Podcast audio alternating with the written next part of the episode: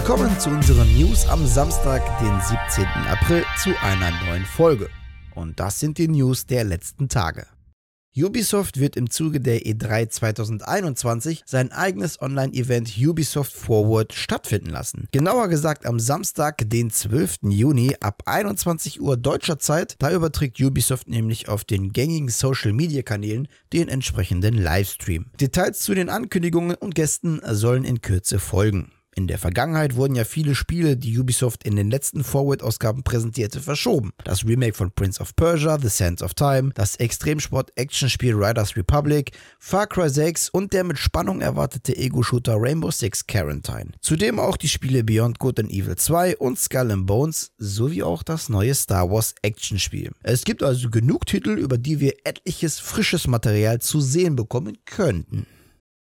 Das nächste F1-Rennspiel von Codemasters wurde endlich offiziell angekündigt. Das offizielle Videospiel der 2021er FIA Formula One World Championship erscheint am 16. Juli für die PS4, PS5, Xbox One, Xbox Series X und Xbox Series S und für PC via Steam. Neben den Strecken, Teams und Piloten der 2021er Formel 1 Saison erhält das Spiel den neuen Story-Modus Breaking Point. Darin steigen wir als Formel 2 Pilot zur Formel 1 1 Größe auf. Zudem erhält der Karrieremodus zwei neue Optionen, einmal die Multiplayer-Karriere und den realen Saisonstart, wo wir jederzeit in der laufenden Saison mit den aktuellen Fahrer- und Konstrukteurswertungen einsteigen können. Unter anderem sind die Features der My Team, der Splitscreen für zwei Spieler, verkürzte Formel 2 Saisons, E-Sport-Integration sowie barrierefreie Steuerungsoptionen Teil des kommenden F1 2021.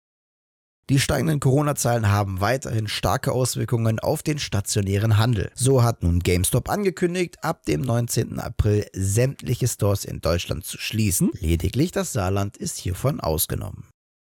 Die Microsoft-Familie wird in letzter Zeit stetig erweitert. Zudem wird Microsoft mit vielen Firmen in Verbindung gebracht. Auch über ein Interesse an Square Enix wurde ja berichtet. Jedoch meldete sich Square Enix in einer Stellungnahme jetzt zu Wort, nachdem im Netz viele Gerüchte die Runde machten, vor allem nach der Veröffentlichung eines Bloomberg Japan-Berichts. Darin dementierte das Unternehmen die Absicht des Verkaufs sowie mögliche Angebote mit den Worten: Bloomberg hat heute berichtet, dass mehrere Käufer Interesse an der Übernahme Übernahme von Square Enix haben. Dieser Bericht basiert jedoch nicht auf einer Ankündigung von Square Enix Holdings Co. Limited.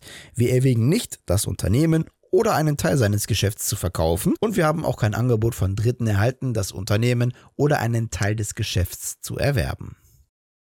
Ursprünglich sollte der Zorn der Druiden DLC am 29. April erscheinen, aber wir müssen uns wohl noch ein kleines bisschen länger gedulden. Der Release wurde um exakt zwei Wochen verschoben, sodass wir uns bis zum 13. Mai gedulden müssen. Als Hauptgrund nennt Ubisoft, dass die Verschiebung durchgeführt wurde, um ein verfeinertes Erlebnis zu liefern. Höchstwahrscheinlich sitzt man also daran, die letzten Bugs zu beheben und etwas Polierarbeit zu tätigen.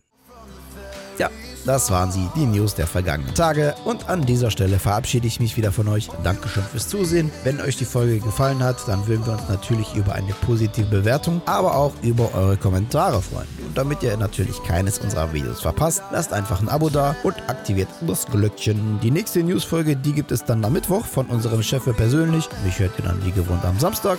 Bis dahin, gesund und guten Loot euch. Ciao.